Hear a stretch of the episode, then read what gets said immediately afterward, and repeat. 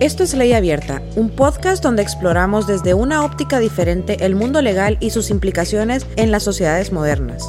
Este podcast es producido por Todo Legal y Medios Modernos. Todo Legal es una compañía de tecnología, datos y derecho. Puedes conocer de sus herramientas de investigación y monitoreo legal en www.todolegal.app. Aquí Rodil Rivera y hoy vamos a grabar un nuevo episodio de Ley Abierta. Eh, estoy grabando en, un lugar, la verdad, abierto, donde nunca había grabado fuera de estudios. Entonces, una experiencia nueva, pero pues el invitado vale la pena eh, grabarlo a donde sea. Eh, hoy estoy aquí con, con, Otto Martínez, quien es fundador de, de la Otto Martínez es el bueno, ¿no? Eh, Otto Martínez es el bueno, ya. Él me estoy explicando antes y tal vez nos explique un momento, pero fundador de, de OIM. ¿Cómo estás, Otto? Bien, gracias, Rodil, por haber venido a Tegucigalpa. espero que tu audiencia quede satisfecha de lo que podamos conversar el día de hoy. Otto, y vamos a ver, eh, OIM es una editorial que principalmente tiene, tiene presencia en, el, en las leyes, ¿verdad? Eh, ¿Cómo nace? Todo el ambiente jurídico. Todo el ambiente jurídico. ¿Solamente en el ambiente jurídico? El ambiente jurídico y eh, textos que sean de autores nacionales eh, y que tengan una preferencia más para el sello editorial de que sí puedan contribuir en una, una u otra manera en algo para la sociedad. O sea que no publicamos cualquier cosa, porque he tenido eh, propuestas de publicar cosas que son eh, del ambiente esto de negro y no. Ok, o sea que haría, dirías que haces un trabajo editorial bastante fuerte, o sea, cuidas mucho la línea y lo que Cuido sale. la línea mucho. Y que también la otra cosa, como yo tengo que leer, me gusta, que lo que lea me gusta. Sí, porque si no estar leyendo tanto. sí, y, pero sí hay, hay necesidad de apoyar a mucha gente porque he tenido eh, propuestas de, por ejemplo, de algún un joven una vez tenía como 14 años y me hizo una propuesta y me dio el libro para que el borrador para que lo pudiera leer, que era una novela de amor. Pero una de las primeras preguntas que le, que le hice a ver si él había tenido novia o se había enamorado, entonces me dijo que no. Entonces le digo, primero enamorate y tener novia para que puedas escribirlo, pues porque esto pura no, era auténtica la historia. ¿ah? ¿Ah? No era auténtica la historia. No era tan auténtica. Y también no, no, eh, no había tenido una experiencia de lectura y tampoco eso no puede escribir de la noche a la mañana sin tener un background que pueda ayudarle, ¿no? ¿Y cómo, cómo nace OIM? ¿O ¿Hace cuánto? Eh, ¿Por qué, mm, ¿por qué tu idea de crearla? OIM, eh, en junio de este año eh, cumplimos 20 años de haber salido oficialmente. nace de una experiencia de dos hechos, de que yo me matriculo en la universidad por unas cosas de la vida, encuentro un amigo y teníamos un problema, él tenía un problema jurídico de recuperar unas tierras acá en Tegucigalpa y la única manera de poder hacer valer sus derechos era haciéndose abogado para poder recuperarlas. Y yo simplemente llegué y tenía otro problema de un abogado que me había citado y se había equivocado de persona y me había citado a mí para un caso. Entonces me dijo que no, a los abogados hay que atacarlos estudiando Derecho uno, porque los abogados inventan y defienden cualquier caso aunque no tengan la información ni nada, ¿no? Entonces, eh, bueno, 55 lempiras y me metí en la Facultad de Derecho y vi la necesidad de que siendo yo estudiante, las, los profesores lo que enseñaban eran lo que tenían día a día en, la, en los juzgados, alguna presentación, alguna reposición, eso es lo que iban a explicar y otras cosas. Y las leyes que estaban en ese tiempo, las empresas que editaban texto, en ese tiempo era Banco Central todavía, que lo tenía como una especie fiscal, y la otra parte era que la otra parte privada no llenaban los requisitos a mi gusto y no la presentación. Y la otra cosa, había muchos errores en las leyes y andar con gaceta, gaceta para una clase era increíble. Y también los profesores no usaban eso. Y la otra cosa es que, dictax, que tuvieran que estar dictando cuando uno podía tener la ley a la mano y ser explicada que estar repitiendo otra vez el artículo. Claro, ahorrar tiempo básicamente. Se ahorraba tiempo y les, les quise quitar trabajo también porque en algunas clases inventaban unas tonteras de, no tonteras digo, sino que te decían a vos, por ejemplo, léete la constitución de, de 1821 y la otro, el otro, el otro y el otro y el otro. Y la clase se daba en que todo el mundo iba a repetir todas las 14 constituciones que habían, una discusión que no era el profesor, no hacía nada. Entonces, ya quitando eso, el profesor tenía que volver a reorientar su clase. Pensamiento más crítico. Más crítico. ¿Y esto más o menos en qué año fue, Otto? Eso fue, como te digo, son 25 años.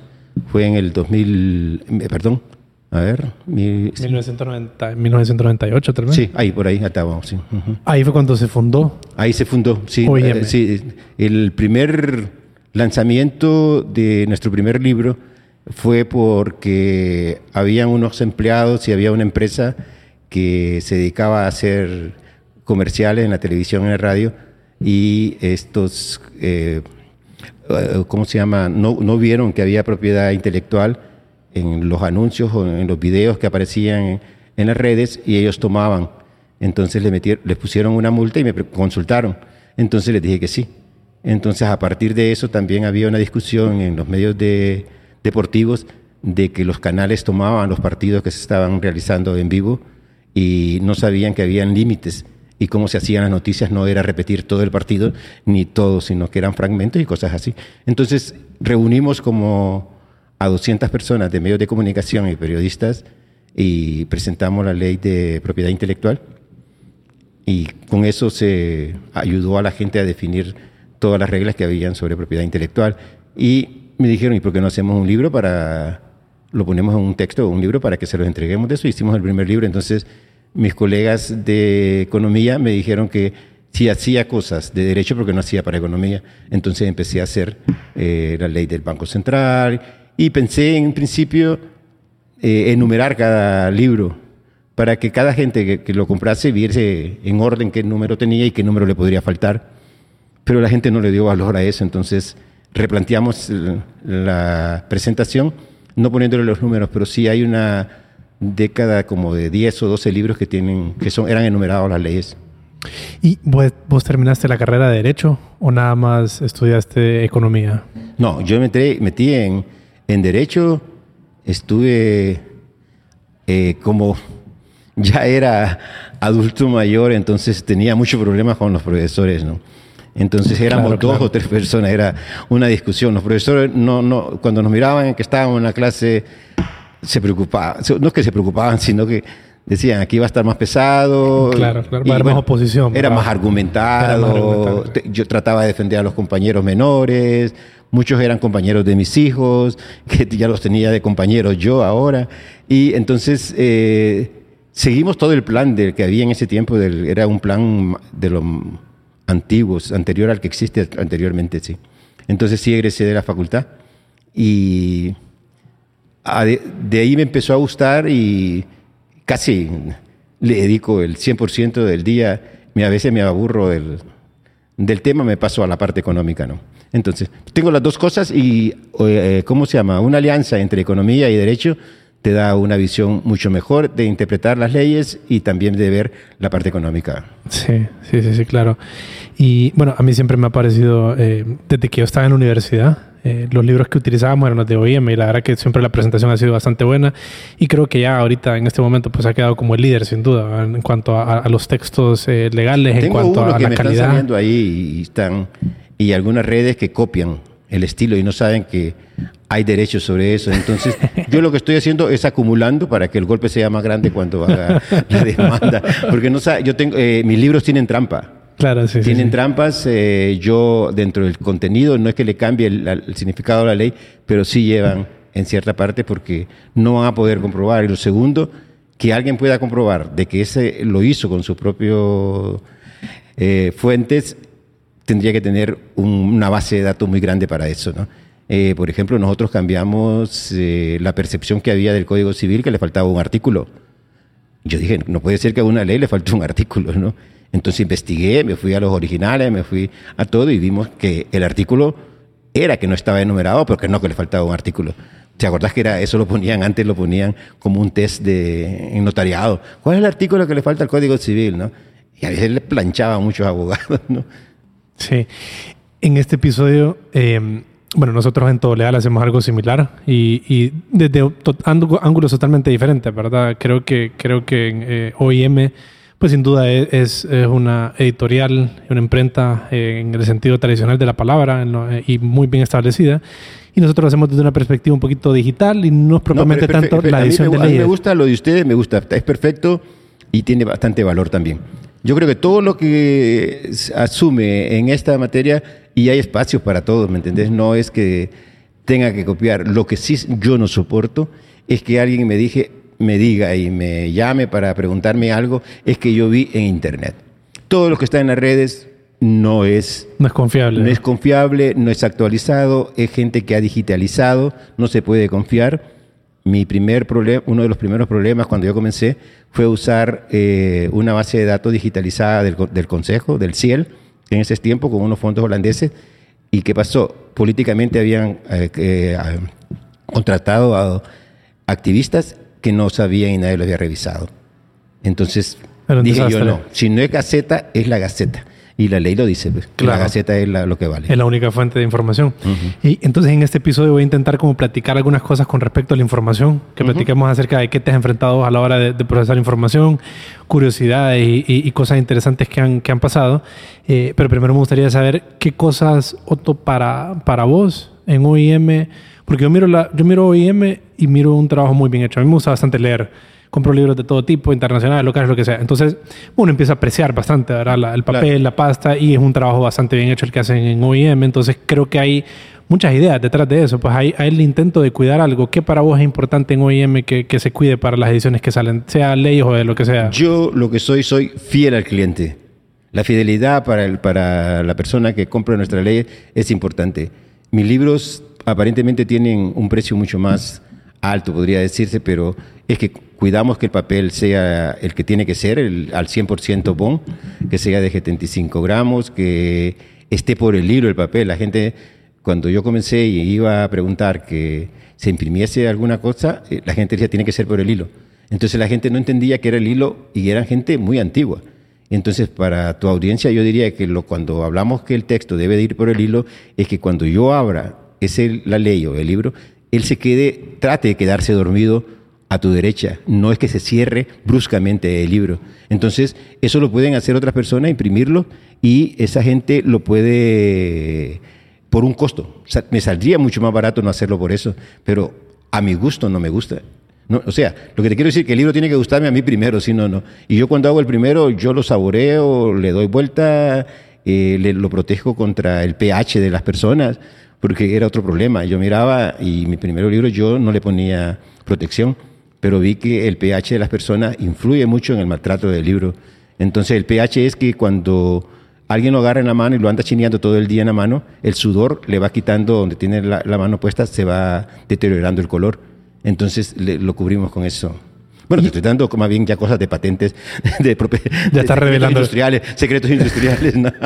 Y oíme, pero vos... Pero eso es lo importante, como me preguntaste, es para la persona que lo compra, se sienta más a gusto y más seguro. Y Ustedes tienen, tienen eh, una imprenta, me imagino, ¿verdad? No, nosotros tenemos, bueno, no le llamamos imprenta, sino que una editorial, pero todo es diferente a lo actual, a una imprenta normal de Gutenberg, nada de eso. Ok, pero una editor, ¿qué, ¿cómo diferenciarías una editorial de una imprenta? El editorial es una persona que tiene que leer totalmente debe dar sus comentarios, poder comentar, poder cambiar. Es más en la parte intelectual. La parte intelectual, debe saber sobre el tema. Nosotros ganamos las licitaciones por el conocimiento jurídico que tenemos y el bagaje de todo eso. Eh, entonces, no es una persona que le voy a dar un libro, hágame este libro. Eh, hace, hace poquito, el año, eh, ahorita en este finales de noviembre, hice uno de dos actores famosos pero no entendían sobre las leyes de Honduras. Tuve que ver, revisar si estaban actualizadas que si habían cambiado o cómo era la interpretación, si alguien había hecho otro comentario, porque ellos estaban haciendo las cosas como no eran. Entonces, ese es el valor eh, que tiene, el valor agregado que le damos a la una persona. Ok, y la imprenta ya es más propiamente llevarla, llevarla el, el, el, trabajo este, el texto, a, una, a un formato que se puede reproducir, pero a veces la imprenta. Reproducir, sí. ok, y te voy a hacer una pregunta, Otto, que seguramente te la han hecho muchas veces y que mucha gente la hace a los abogados. No, casi nadie me pregunta. ¿Cuántas leyes hay en Honduras, Otto? La pregunta que todo el mundo quiere saber. Todo el mundo quiere saber eso. Las estoy contando. Eh, me tomé el trabajo de estar contándolas con todo lo que tengo y me picó porque una persona que hizo su tesis de doctorado sobre eso y lo vi el video y dijo, Aquí en Honduras hay más, creo que, creo, ¿no? Que hay como 5 mil o, o 6 mil leyes, ¿no? Entonces, no me gustó la respuesta que dio porque... No te gustó el creo. El creo porque él tiene que estar diciendo, hay tantas de este año a este año, de esta materia, de esta otra cosa, de las cuales están vigentes, son derechos positivos. ¿no? Ah, tenía, ese era, si era ese el tema de, doctorado, yo creo que quedó muy bajo en eso. ¿Y de momento qué, qué, qué es, el número que más se acerca? ¿O qué, estimación tenés? O mira, con, con acuerdos, reglamentos y leyes yo creo que no pasa de unas 1.700. Ok, 1.700 de derecho positivo, o sea, derecho en uso. Derecho en uso que no necesariamente sea del día a día, pero casualmente se puede utilizar eh, o para derecho comparado o para argumentar mucho mejor alguna otra posición. Porque otro tema también es, em, una es cuál es el derecho positivo en, en, normativa, o sea, qué normativa utilizamos, pero la gente suele confundir leyes con el resto de normativas, como acuerdos, como reglamentos. Em, ¿Cómo le damos claridad a eso? Eh, ¿De qué manera estás, estás eh, clasificando aquí lo que son mil y pico que mencionaste? ¿Qué serían? ¿Acuerdos, reglamentos y leyes emitidas por el Congreso? Sí, más, la, mayoría serían leyes y, reglamentos. Ok. Y las otras cosas son mm, leyes en el sentido de, de procurar día a día, sino las otras que son con relaciones de derecho público internacional que son los convenios, tratados y todas las otras cosas de esto. Y vos mencionabas antes que cuando pues agarraste esta base de datos en, el proyecto inicial eh, de Ciel, ¿era, verdad? Sí, de Ciel. Eh, te topaste con muchos problemas, que, que la información no estaba... No estaba eh, estaba digitalizada. Estaba digitalizada, pero no... No, validada. Em, y entonces te fuiste a la Gaceta, ¿verdad? Que la Gaceta es la única fuente de la cual podemos extraer. Me encontré con un profesor que era buenísimo, Baldo Navarro, que, que ya falleció, y me dice, cuando llevábamos procesar el eh, Civil 1. Entonces me dijo él, hey, otro me dice acá el artículo 8 tiene un párrafo segundo que todos lo citamos en los fundamentos cuando hacemos una demanda. Entonces enseñá, le dije, ya mire. Entonces me fui a ver y era cierto. Y entonces ahí deseché todo eso, ¿no? De, si no lo hago yo y no lo veo en la Gaceta, no tiene sentido para mí. Es la única fuente de información, ¿verdad? Es la, única fuente, eh, pero sí hay otras fuentes que están haciendo en Internet, hay instituciones que montan, digitalizan, y para mí deberían de montar mejor las gacetas que estar digitalizando. Eh, han hecho caer en errores, y yo conozco muchas instituciones que son judiciales que ponen esos errores, y le ha costado perder casos al Estado, porque no sabe la persona que juzga eh, que hay un error. Eh, el otro día una persona llegó y le dio, fallaron en contra.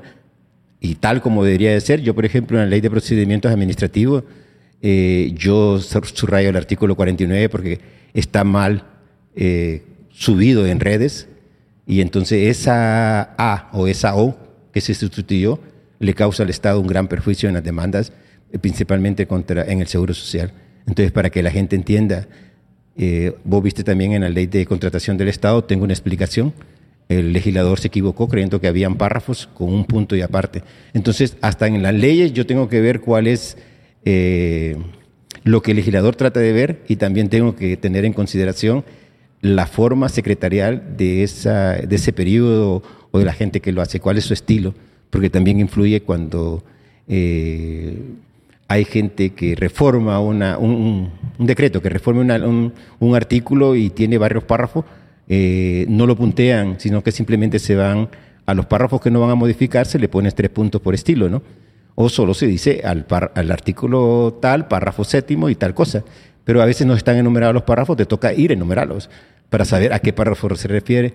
Y cambiaron la, parte de las causales de divorcio y como las cambiaron una a una de ellas y las otras las dejaron igual, entonces la persona se equivocó y empezó creyendo que éramos nosotros, sino que ella era la que estaba equivocada y tenía que ver.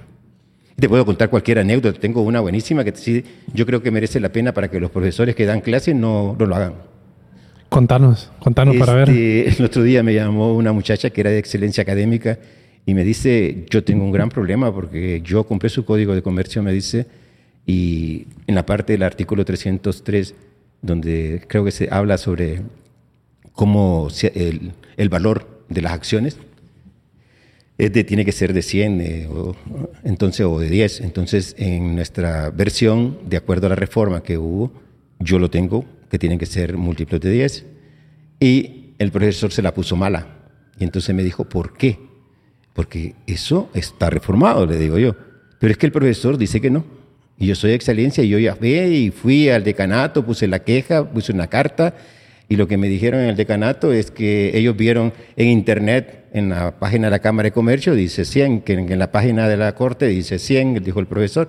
Pues le digo, la, la carga de la prueba la tienen ellos, porque ellos qué versión tienen es la de 1950. La versión que usted tiene es la de 2021 y tiene la reforma de 1966, aquí tiene el decreto. Ahora que le demuestren que esa reforma de 1966 volvió a ser reformada al texto original de 1950 de ellos, pero no, no. Eso son personas que dicen bájenlo de la red y están Claro, práctica equivocada. En ese sentido. Bueno, y esto. Pero, pero, fuera interesante, la chava trató y peleó por su derecho. Eso me gusta de la gente que estudia derecho, que pelean y no le creen a los profesores. Que, sí. es que el profesor nunca tiene que tener la razón, ¿no me entiendes? Llegar a un consenso. Sí, y esto en un salón de clases. ¿Qué tal ya en un salón, en un tribunal, ¿me entiendes? Donde ya estamos tratando con propiedad. También he visto casos de. Tuve un amigo juez que llegó y me dijo. Eh, no había notarios en el, en el, sector donde yo estoy, entonces le dije al juez que actuara eh, como notario, como le dice la LOAT, y dije, pero es que yo no sé a dónde está eso, pues. Entonces el señor regresó un día a la librería y me dice, dígame a dónde está lo de Apple Data y entonces eh, eh, para enseñárselo al señor y qué significa y en qué dice la, la, Y era un tipo que tenía que tomar una decisión sobre eso, ¿no? Y no, él no sabía que podía actuar como notario. Entonces, eh, hay cosas así que pasan, ¿no? Entonces, es increíble. Mira, en derecho es tan raro porque hay, hay mucha gente que cuando viene a Tegucigalpa por primera vez y que están ejerciendo el derecho en una función pública, se alegran de venir a comprar cosas actualizadas. Entonces yo me digo, si se alegran que compraron cosas actualizadas, ¿cómo estaban ejerciéndolo antes de venir? Ese es el problema. ¿no? Sí, te imaginas como en algunas, en, en el, algunas instituciones del Estado, en el interior del país, digamos, se ha de ejercer mal derecho. Probablemente se han de estar aplicando cosas... Derogadas. Derogadas. O que han sido reformadas. Eh, y un gran problema si te pones a analizarlo. Pero también por las dos partes. Pero por las dos partes. Tuve un caso de un amigo que me llamó y me dice, pucha, Auto, ¿por qué cambiaste la, eh, el contenido del artículo tal de la ley de, de la legislación tributaria de tu compendio. ¿Pero por qué? Porque fue reformado. Sí, hombre, pero yo hacía 15 días había ganado un caso antes de la reforma, pero me encontré que la, la persona que estaba ahí en azar tenía la versión nueva. Y planché, me dice, presenté mal, me dice, pero dime, ¿qué querías que? No, sí, no te puedes quejar que la persona se actualiza, porque ese es uno de los eslogans de nosotros. Todo está actualizado, ¿me entiendes? Sí. Y en ese sentido, ¿qué haces vos, Otto? ¿Cómo, cómo, de qué manera eh, te aseguras de que todo esté actualizado? ¿Cómo, cómo te mantienes al día? ¿Cuáles son tus, eh, qué procesos tenés? Mira, cuando hablamos de actualizado es que a la fecha que dice nuestros textos en la página 2 y en la página final de la publicación, a esa fecha está actualizado. A la página 12. Al 2. Ok. Y al final siempre va la fecha, dice, la última edición, digamos. Entonces, a esa fecha está actualizada. Puede haber un cambio de eso. Si el cambio es muy, eh, muy fuerte eh, o hay cambio, hacemos una separata y se la damos a las personas en forma gratuita de cortesía. Eh, si no, eh, la persona, yo no me he enterado porque hay veces que las reformas y la forma en que se publica la Gaceta se quedan muy escondidas y no las encuentra uno. Eh, Pasa y no, no las ve. Yo tengo que echarme las Gacetas todos los días y oír las sesiones del Congreso todos los días para saber en principio qué es lo que quisieron decir y también ver al final qué se publicó. Y a veces encontramos divergencias también en eso, ¿no? Entonces, por eso a veces yo hago comentarios a pie de página y no le gusta a muchos. No sé por qué no le gusta mucho cuando es lo que realidad es. Es la, la forma más real de decirlo. Si vos ves en mi constitución de la, la, edición de esta, que le llamo la edición del Bicentenario, que la hice con fecha 15 de septiembre, yo tengo un comentario sobre el artículo 202, ¿me entendés? Que está, me, me cambiaron la constitución y no, tenía, no era una reforma a la constitución. Entonces eh, me, me, me eh, fusionaron un párrafo y lo volvieron a repetir. Entonces me arruinaron el, la, el, formato. Entonces yo tengo que aclarar por qué lo voy a dejar como debe de ser. Aunque la gente me dice, sí, pero no soy la corte, ¿no? Una vez ya, ya hubo alguien que me dijo, pero vos no sos la corte. Sí, pero yo tengo el derecho de una obra derivada que yo lo puedo hacer así. Claro. Sí, claro, claro. igual, el abogado en caso que cite, tiene que citar la Gaceta. ¿ah? tiene que citar a la Gaceta. Y él, esa es su fuente. Exacto. Son una referencia, no, no, no, damos, no es un consejo legal. Claro. Simplemente no es porque si no le cobráramos también. Claro. Y lo que pasa es que, si hay algo, tienen alguna duda o una cosa, ahora los abogados llaman antes. Y entonces en la casa me preguntan que por qué pongo mi celular en, en los libros. Entonces hay mucha gente que llama para preguntar, fíjate que voy a una audiencia, tengo este problema con esta ley, es la última versión, eh, ha cambiado algo, algo que tengas que comentarme respecto a ella. Entonces, con gusto le decimos. Pero hay unos que no se van así nomás, ¿me entiendes? O que yo mire un medio de comunicación televisivo a alguien con una cosa que está fuera eso sí, me, pega dolor de cabeza, coño. Oíme, y mencionaste con el tema de actualizarse y de los cambios que se le hacen a, la normativa, uno de los problemas es que tal vez en la Gaceta a veces está escondido. Ahora tal vez no, no, es tan fácil de detectar como eh, decreto tal y no está tan, bien clasificado. Em, esa, es una de las probabilidades, pero otra puede ser eh, pues que no pasas a formar parte del derecho positivo. me gustaría más bien escuchar tu opinión sobre cuando se andan circulando proyectos de ley que ya fueron aprobados, y, pero que todavía no han sido publicados en la Gaceta, u otro tipo de actos de la administración pública que tal vez no se han publicado en la Gaceta, pero que la gente los toma como verdad. Eh, ¿qué, qué, qué pensás de eso? Sí, a mí me causa problema porque si hacen referencia a lo que estás planteando, de que mire que en el Congreso dice que cambiaron tal ley, pero puede tardar. Hay leyes, hay decretos, hay contratos que en la semana, en este mes que pasó, encontré uno que se publicó del 2009, 13 años después. ¿Un contrato o una ley? Un contrato y, ¿cómo se llama? Una ley que se aprobó eh, cuatro años atrás, se publicó hasta ahora, ¿no? Eh, hay muchas cosas. Eh, por ejemplo, en la actualidad hay alrededor de 200 decretos que no han sido publicados en estos últimos, últimos ocho años. ¿no?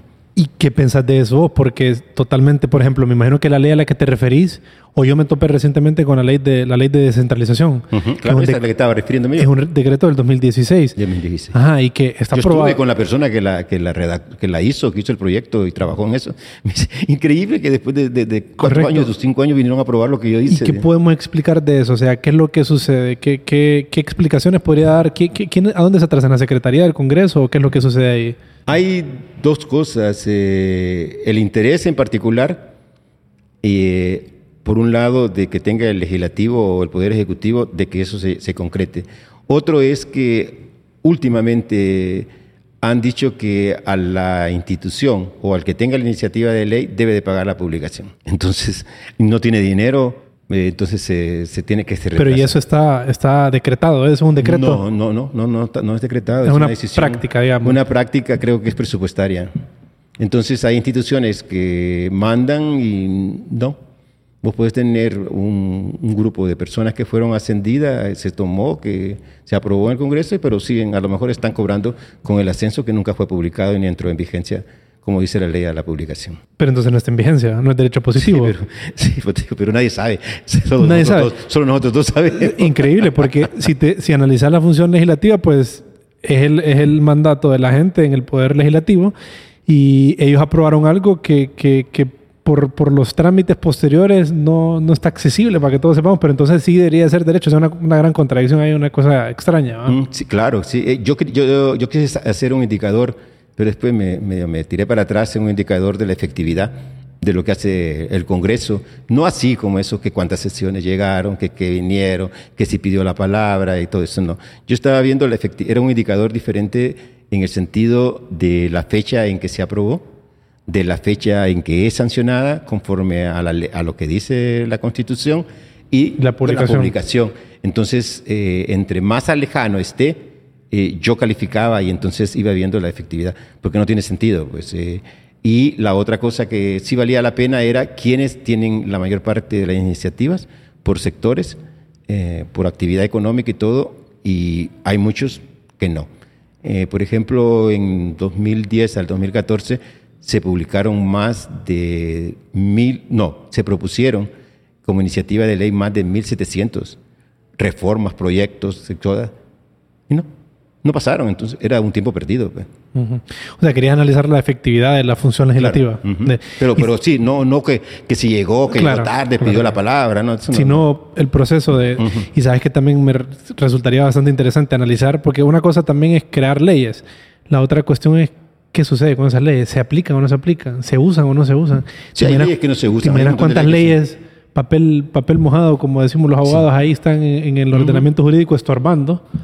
O haciendo bulto en una rimera de gacetas. el abogado las compra y las pone en una fila ahí, ¿no? Sí.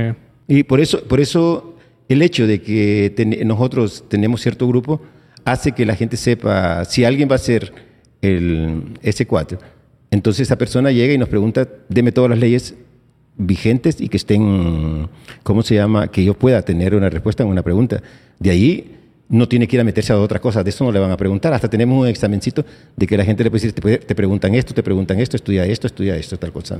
Yo creo que vas a saber más que, que, la mayoría de funcionarios de Honduras con respecto al sistema legal, muy probablemente. Bueno, eso dicen, pero sí, te digo, no es que tenga que decirlo yo que sí, pero ese es mi, yo, yo disfruto de mi trabajo y me gusta ver las leyes y yo tengo, ¿cómo se llama? Lo que pasa es que no hay mucho con quien compartir. Mm. Y si no, tiene que estar también a, un nivel. Tiene que, por ejemplo, nosotros, mi hijo me dice que nosotros fuimos disruptivos en el sentido jurídico al ser hace 20 años lo que hacíamos. ¿no? Aunque este concepto es nuevo acá ahorita y que los abogados deberían de ser disruptivos a partir de esta nueva generación que existe, ¿no?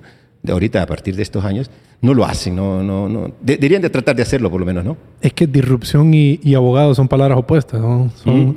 Disrupción y abogado son palabras pero que los que no sean disruptivos se van a quedar afuera. Totalmente. Están quedándose afuera. Sí, totalmente. Hay gente que te digo, le vuelvo a decir de un Star Contract y no, y no sabe qué significa eso. Sí, sí, sí, sí. ¿Mm? Y ya vamos a cobrar hasta en Bitcoin, vamos a ir a cobrando para ver si se ponen actualizados. Otto, y han habido, mencionaste un intento eh, de, digitalizar la información legal de Honduras y las leyes y lo demás eh, del, CIEL. ¿Han habido algunos, qué intentos recordás que han habido por parte del Estado de hacer este tipo de proyectos? ¿Cuáles han salido bien? ¿Recordás alguno que haya salido bien? ¿Algún buen trabajo? ¿Algo que esté en camino?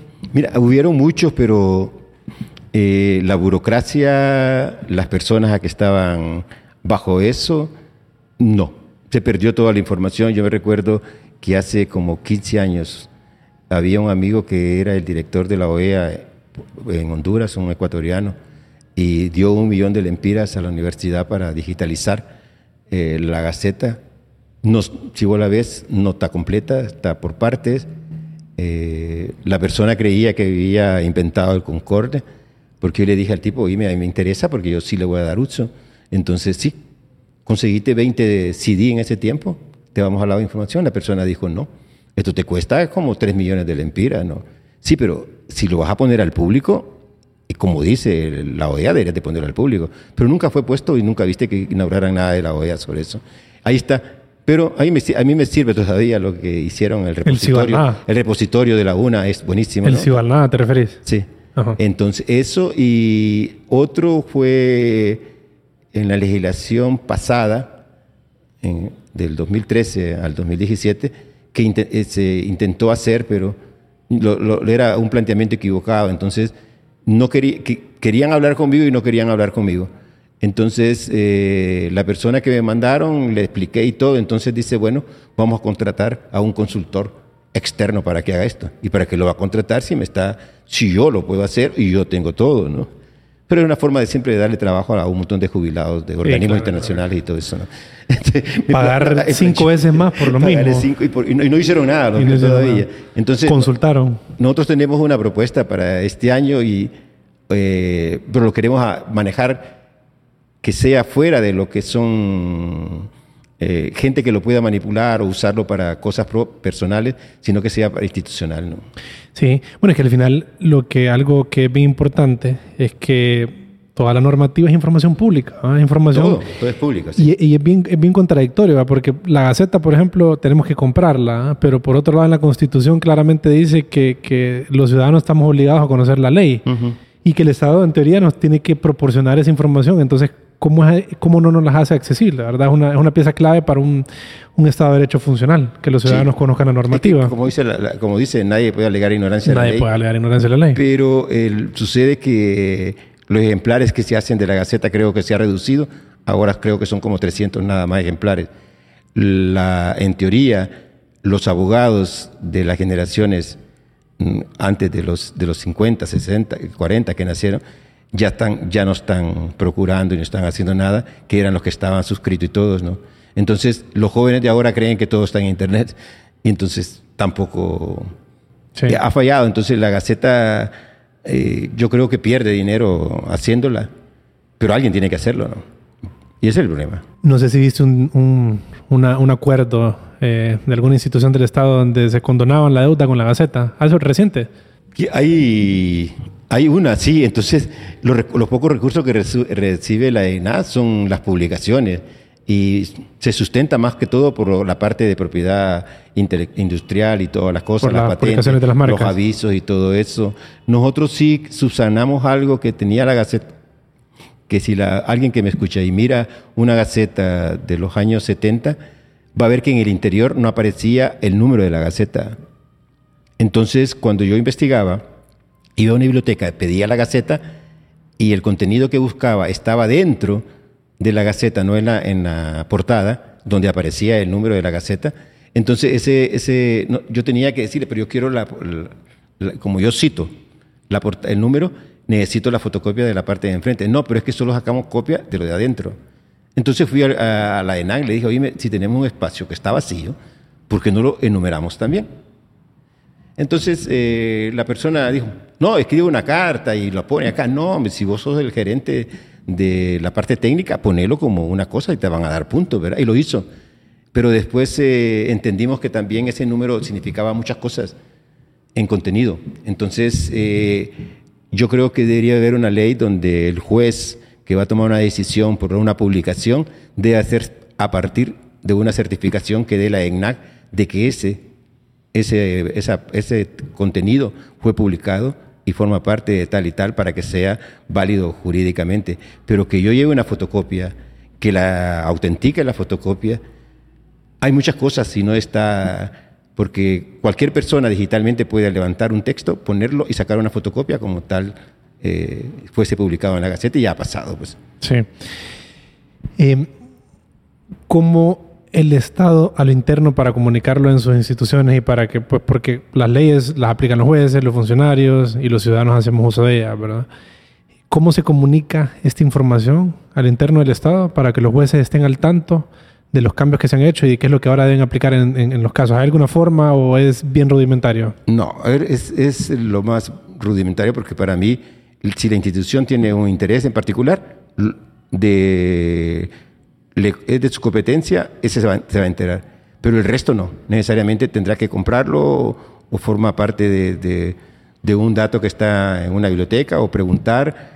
Y los jueces ahora tienen un estilo muy bueno. Pues. Si vos llegas con una demanda o una cosa y fundamentas en artículos de leyes y decretos y tal cosa, te piden que cites el número de la gaceta, la fecha en que fue publicado y todo siguieron, el, no que lo que que decir que fuimos nosotros los que creamos esto, pero antes no lo hacían. Vos solo citabas el artículo 20 del artículo Código Civil, el 16 y tal cosa. Listo. Pero si este fue reformado, no citaba la Gaceta y la tal cosa. Porque a veces nosotros pensamos, y muchas veces es que el abogado, no, el que está eh, dirimiendo el caso, el juez, no está enterado. Entonces con esto se asegura de que lo que está presentando y no lo tiene, va a ir a buscarlo él, ¿verdad? Para, para ver si estás en derecho, ¿no? Entonces, ¿se ha, se ha, contribuido en eso? Bueno, pero en el mismo, en ese sentido, por ejemplo, se pudiera, yo pudiera citar, estoy, estoy en, en, un caso jurídico, digamos, asumamos, y hago, hago mi argumentación y entonces referencio a tal gaceta y que tal publicación, pero pueda que esa haya sido derogado. Sí. Y entonces que el juez no tiene forma de saber si fue derogado o no. Tiene que estar a, excepción de una que sea cliente mío, que son los que, que es cliente tuyo. Ah, exacto. A excepción de que esté accediendo a, una, a algo compilado, ahora que es lo que tú haces. Ustedes mm. compilan la información. O me llame a mí, que me llame que a mí. Te que te llame a vos. Bueno, pero ese teléfono no te va a dejar de sonar, ¿va? Hay veces que me llaman muy de noche poniéndome WhatsApp que le, que le, que le mande copia todavía, te das cuenta. No a veces, ¿no? Increíble. Sí, pero fíjate que una vez eh, llegué con un ex compañero de la Facultad de Derecho y me dice, y pero entró, era una persona bien tranquila, humilde, es humilde, y me dijo, Otto, te quiero pedir disculpas porque fíjate que vos tenías razón con esto de lo actualizado, y entonces yo no hice caso y mira mi código de penal de, cuándo, de qué fecha es. Me dice, no, me dice, quememos ese libro. Ni en un schnauzer, te lo, ¿cómo se llama eso? Los, los ratoncitos esos que comen papel, ¿cómo se llama? ah, te recuerdo, pero... Eh, eh, lo va a querer, le digo yo. Entonces, sí, ¿qué te pasó? No, hombre, que vamos a una audiencia de sentencias, me dice, y yo pido la palabra y pido que se le dé a mi cliente la sentencia según el artículo tal y tal.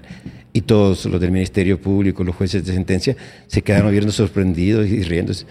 Ya había sido reformado y la pena que, ellos, que él estaba pidiendo era mucho mayor a la reforma que había. ¿Te das cuenta? se, se da cuenta el cliente. Claro, claro, un desastre.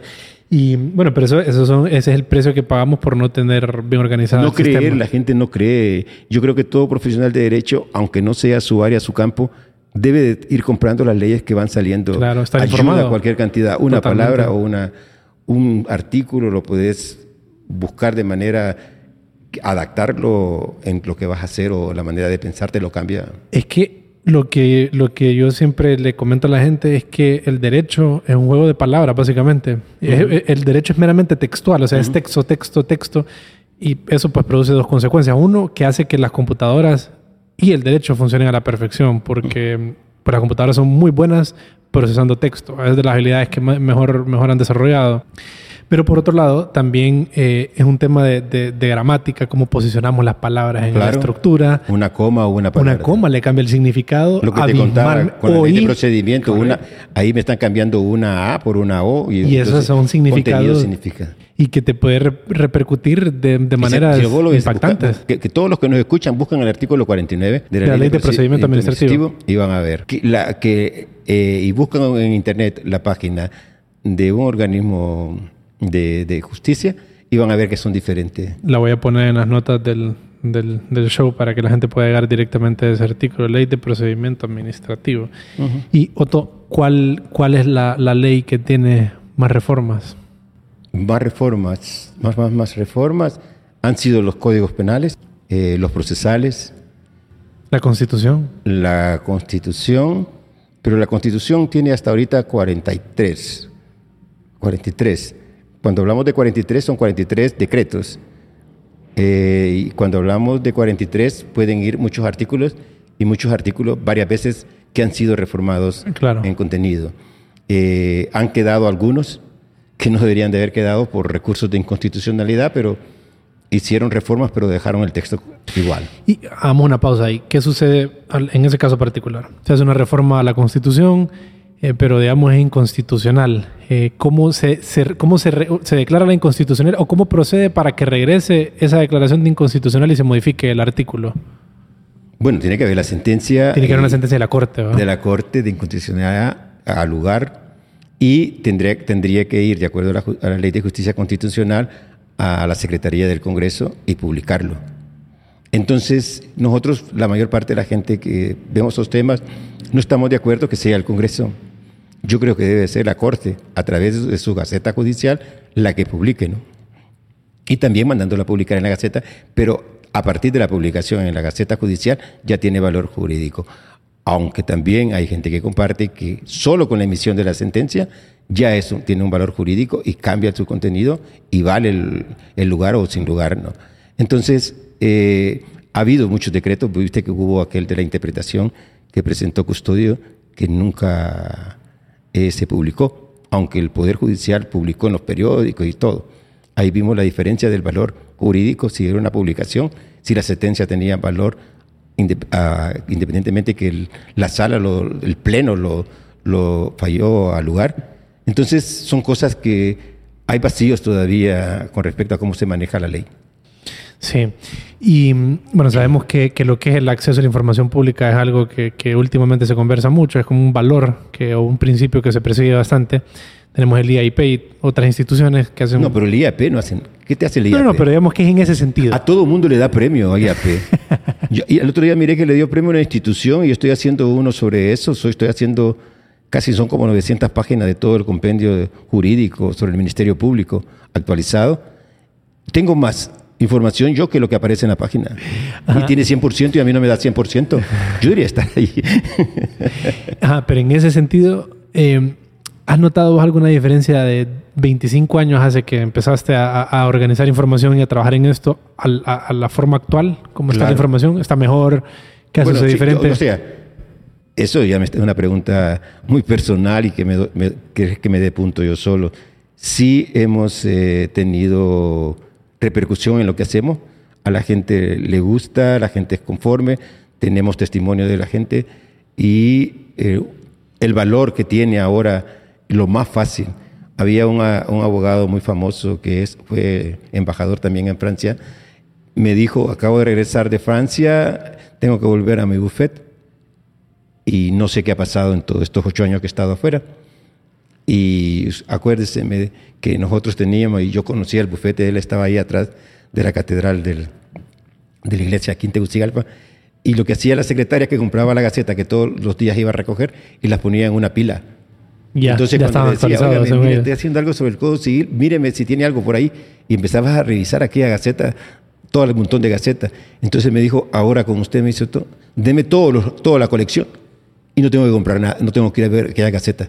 Están actualizadas, en cada una dice la fecha de actualización. Entonces, sí, te, te- te hemos hecho la vida fácil. Claro. La gente, los abogados ganan mucho ahora con las cosas tan fácil, ¿no?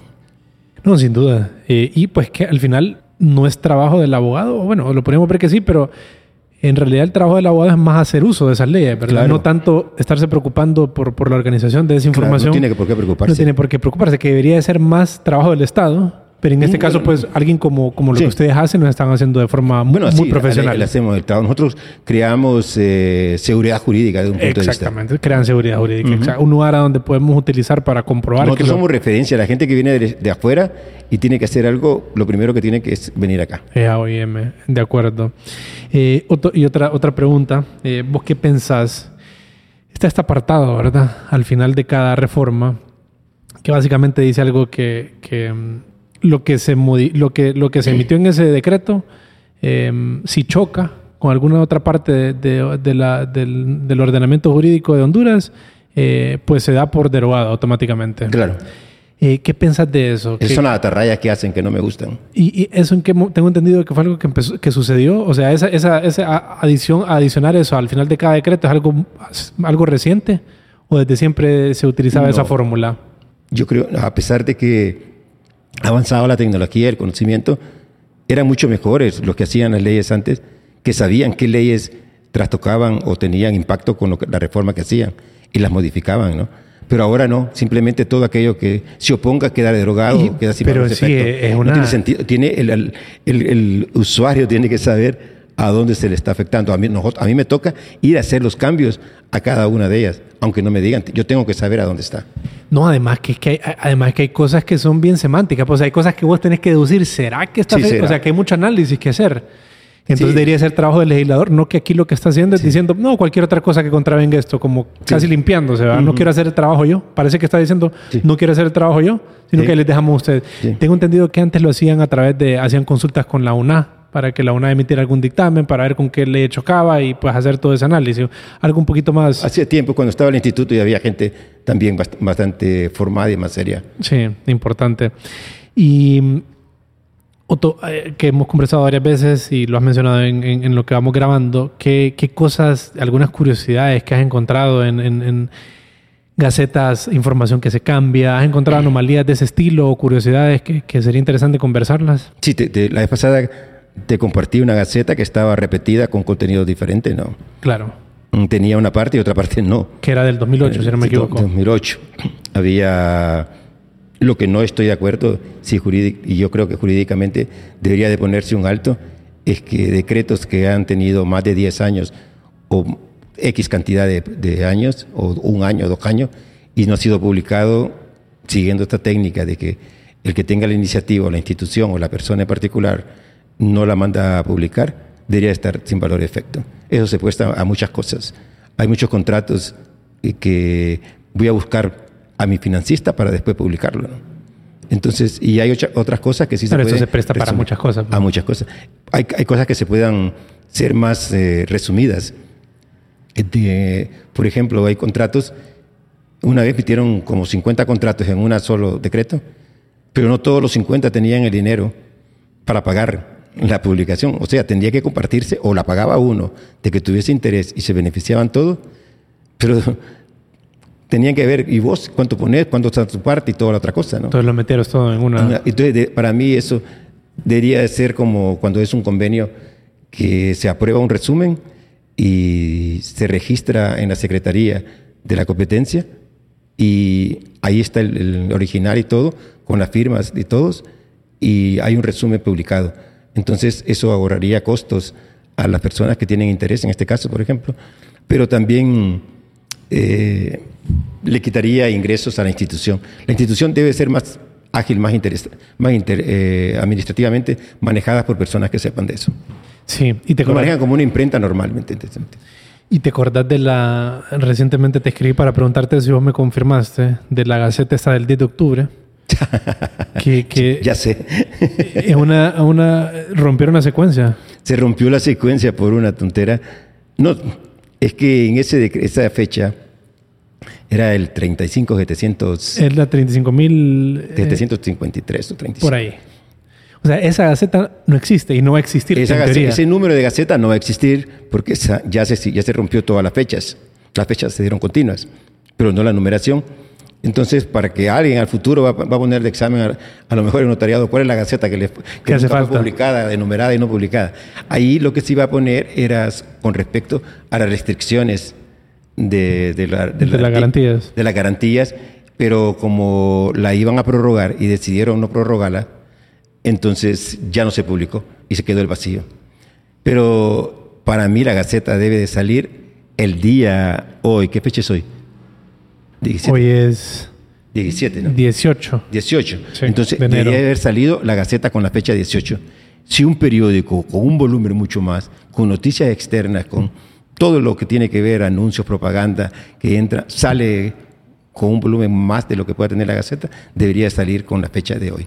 No debe, no, debe tener, porque también depende del valor jurídico, porque voy a tener una cosa que entra en vigencia, que voy a tener acceso 10 o 15 días o 30 días, o por ejemplo la ley de descentralización de la que estamos hablando, dice vigencia a su publicación, ¿ah? o vigencia 20 días después de su publicación. Entonces no tiene sentido. Pero fíjate que a mí me, a mí me, me preocupa porque, porque las fechas son 9 10, que era domingo, pero el 10, según lo que me dijo alguien en el ENAC, vas a tener más información, el 10 pues fue feriado nacional, una cuestión así. Entonces, eh, por eso no se emitió y es un domingo. El 11 sí se siguió con la, con la siguiente gaceta. Entonces, lo que se rompió es la secuencia, ¿verdad? Se rompió el número. Pero eso da lugar a que en cualquier momento pueda aparecer esa gaceta. No debería aparecer. No, no debería, pero podría. Lo que debería hacer la gaceta... ahí te repito lo que te dije anteriormente. Cuando las gacetas no llevaban los números al interior. Ah, la ENAC debe emitir una, eh, explicarlo. Explicarlo, deberían meter una nota aclarativa. Y cuando se le puso los números al interior, a las gacetas, eh, de repente se volvió a romper y no apareció por un tiempo. Entonces yo regresé y dije, ¿por qué quitaron los números? Entonces me, ah, me dijeron, don Otto me dice... Son órdenes. No, imagínese, me dice. Sí. Pero te digo, debe de haber que la institución como tal, como la ENAC, certifica que Rodil mandó a publicar un aviso de, de, comprobación de quórum o de, reunión de la, de la, sociedad tal para tomar tal, que son términos fatales y todo, donde hay términos, no puede hacer que yo pueda eh, meter en otra gaceta. Eso y hacer valer todavía mi derecho cuando pudo haber prescrito la fecha en que tenía que haberlo hecho y todas esas cosas. Sí, es muy delicada la, información. Una marca de patente, yo no puedo poner que tenía que haberla publicado y no la publiqué y alguien está pendiente si la renové o no la renové ah, o, no la renové, una herencia, ah, todo lo que tiene términos y, prescripciones. Sí, sí, sí, sí, Y Otto, me gustaría que nos contaras un poco acerca de cuáles son los planes de OIM, sé que están trabajando en una plataforma digital, eh, ¿hacia dónde miras que, hacia dónde querés direccionar OIM? Que, eh, bueno, todo depende de lo que está, venga ahorita, va a ser, me va a pegar un... Eh, hacer leyes no es una cosa fácil, es difícil, hay que leer, hay que estudiar, hay que estar, echarse todas las sesiones del Congreso, hay que leer todas las gacetas y es como que estuvieras en un sector de commodities. Entonces, porque te cambian una ley de la noche a la mañana, puedes tener una pérdida gravísima ¿no? de ediciones que hagas. Entonces, no nos da una seguridad de poder tener volúmenes más altos para tener precios bajos, ¿no? Por eso mismo, ¿no? Entonces, eh, vamos a seguir adelante, vamos, lo que todo, tenemos que tener la parte esta digital y la parte física. Claro. La gente y yo le gusta leer. Me gusta oler los libros y ver ¿Te gusta el papel? Me gusta oler el papel, sí. La nostalgia del papel. Sí. no, es que huelen rico, yo no sé. A mí me encantan. A mí me encanta mira, a mí, yo iba antes a la biblioteca nacional, la biblioteca de la universidad y los tipos me decían, bueno, vamos a ir a almorzar. Entonces, no, no, váyanse a almorzar y cierren, déjenme encerrado acá. Y yo me quedaba ahí, era rico para mí tener los libros, me sentía. Cuando yo estudié en Brasil, yo tenía un hueco, hice mi propia biblioteca, todos los libros que usaba lo tenía en un estante para mí nada más. Era trampa, pero eh, no le daba chance a los demás. Pero cuando me fui, le dije a la bibliotecaria, ahí en aquel estante están todos mis libros, les digo. Sí. No, sin duda que nada más alguien que tenga la pasión que, que, que vos tenés por, por el libro y por, por la autenticidad, por la veracidad de la información, puede mm, crear una compañía y mantenerla en el tiempo como, como lo que es, es OIM, ¿verdad? porque requiere de de mucho detalle, mucha dedicación, mucho enfoque a las cosas pequeñas que tal vez alguna persona que no tiene esa pasión las, parsa- las pasaría por Se desapercibido. nos van errores, eso es obvio, ¿no? Pero Claro, sí que no somos... a veces eh, que te llama alguien y estás concentrado y te y tienes que contestar, se te puede ir lo que estás haciendo una Y cosa. le cambiaste de 15 días el término a 60 días el término. No, no, no, eso tampoco, no, no, no he hecho eso. Se me puede ir un renglón o una cosa, o, o que pegué mal. A veces me juega trampa eh, la, ele- la electricidad. Si yo mando el archivo a, a otro dispositivo, hay un bajón, me puede robar texto. Eh, bueno, cuando lancen la plataforma digital, eh, y si ya está lanzada cuando, cuando este episodio salga al aire, hoy estamos grabando 18 de, de enero del 2022, seguramente va a salir la otra semana, pero si hay cualquier cosa, igual voy a poner las, lo- la- las referencias hacia, hacia el sitio web de OIM, hacia la página para que la gente pueda acceder. Y mm, gracias por, por el excelente trabajo que han hecho todo este tiempo. A vos también, porque hay que agradecerte porque he estado, yo te sigo y veo la página y tenés buena información de las gacetas, que es lo que debe de ser no volver a digitalar, digitalizar texto, porque se puede equivocar, el humano se cabe Claro, el error. claro, que el claro. error sea de la ENAC, que sí tiene, pero ese es lo que realmente dice la ley y puede tener fe de rata. Si vimos que en todo lo que ha pasado hubieron en, este, en estos periodos más de 80 fe de ratas. pues. Y la gente le tiene miedo a la fe de ratas y era una cosa normal en todos los libros. Sí. Te puedes equivocar, pues. Siempre Claro. que no le cambies el, El contenido. Sí. Porque yo tengo, te digo, hay una gaceta que fue publicada en un mes y, y después, dos meses después, se publicó con, el mismo, con, con la misma ley, pero con un contenido diferente. Que debería haber sido una fe de rata, pero no era fe de rata porque cambiaba El significado. significado y quitaba artículos y todo. Y, y esa ley se usa acá. Me dijo, entonces, cuando yo, la gente me pregunta, ¿cuál usas? ¿Cuál versión? O hay gente que no sabe cómo. ¿Cuál es esta? La de mecanismos. la de mecanismos La de mecanismos de participación. participación poco- ciudadana. Y ahí, ahí, ahí yo lo pongo ahí los, los errores que voy viniendo. Exa- o sea, cuando emiten esa, la, la, la fe de rata la ley de mecanismos es fe de rata. y la tiran toda de nuevo. No, ¿Cómo no, así? no es fe de rata porque dice fe de rata. ¿no? Pero como, y y fíjate que me, me he tomado la molestia en varias ocasiones, tal vez vos sabrás, de intentar ubicar dónde se regula la fe de rata y no está regulada en ningún lugar. Y debería estar regulada porque debería de disponerse o de qué manera la función, el, gobierno, estilo. ajá, de qué manera Hay se un estilo. Hay un estilo, pero no está en ninguna normativa Sí. eh, regulado cuándo se puede hacer uso de la fe de rata y de lo- qué manera. Nosotros lo ponemos cuando repetimos el texto que está malo y abajo ponemos que debe de leerse así. Que se puso así, pero no hay gente que lo pone escondido en un pequeñito cuadrito y debe ser una cosa que debe resaltar y que todo el mundo se ubique, porque hay mucha gente que no sabe que hay fe de rata. Yo vi que a una persona le cobraron un millón de multa eh, porque vio una fe de rata, pero si no hubiese sabido que citábamos una fe de rata, no le hubieran cobrado ese millón. Claro, es que el problema de las leyes es que impactan en un montón de cosas en la Impacta, sociedad. claro. Entonces, decir que esto es una fe de rata sin, sin tener un límite de qué puede o no puede ser una fe de rata, como el caso que estamos hablando, la ley de La mecanismos. ley de justicia constitucional tenía, de- de- tuvo que haberse hecho una fe de rata y no se hizo. Nosotros hicimos nuestra edición con fe de rata, o sea, con lo que debería de decir, y después se reformó usando la versión nuestra, no con una fe de rata como tuvo que ¿Y hacerse. ustedes cómo concluyeron que esa era una fe de rata? ¿Por qué sacaron esa conclusión? Obvio. No ¿Por qué? podía- porque dejaba en suspenso, por ejemplo, en el artículo 13 dejaba en suspenso creo que era el habeas corpus, no se podía dejar en suspenso el habeas corpus, Ya. sino la exhibición personal sí. Entonces habían eh, invertido y la otra cosa se refería en ciertos numerales, no, no, no- no cruzaban con los artículos. Entonces al elegirla en conjunto no era ese numeral a que tenía que decir, sino a este. O sea, había un error de dedo evidente. No de dedos, sino... ¿Quién sabe de qué? No, gracias, gracias por tu tiempo, Otto. Siempre, siempre un gusto conversar con vos y, y, pues seguramente vamos a volver a grabar. que sigan comprando IM, Claro. que somos los más actualizados. ¿no? Gracias, Rodil Cheque.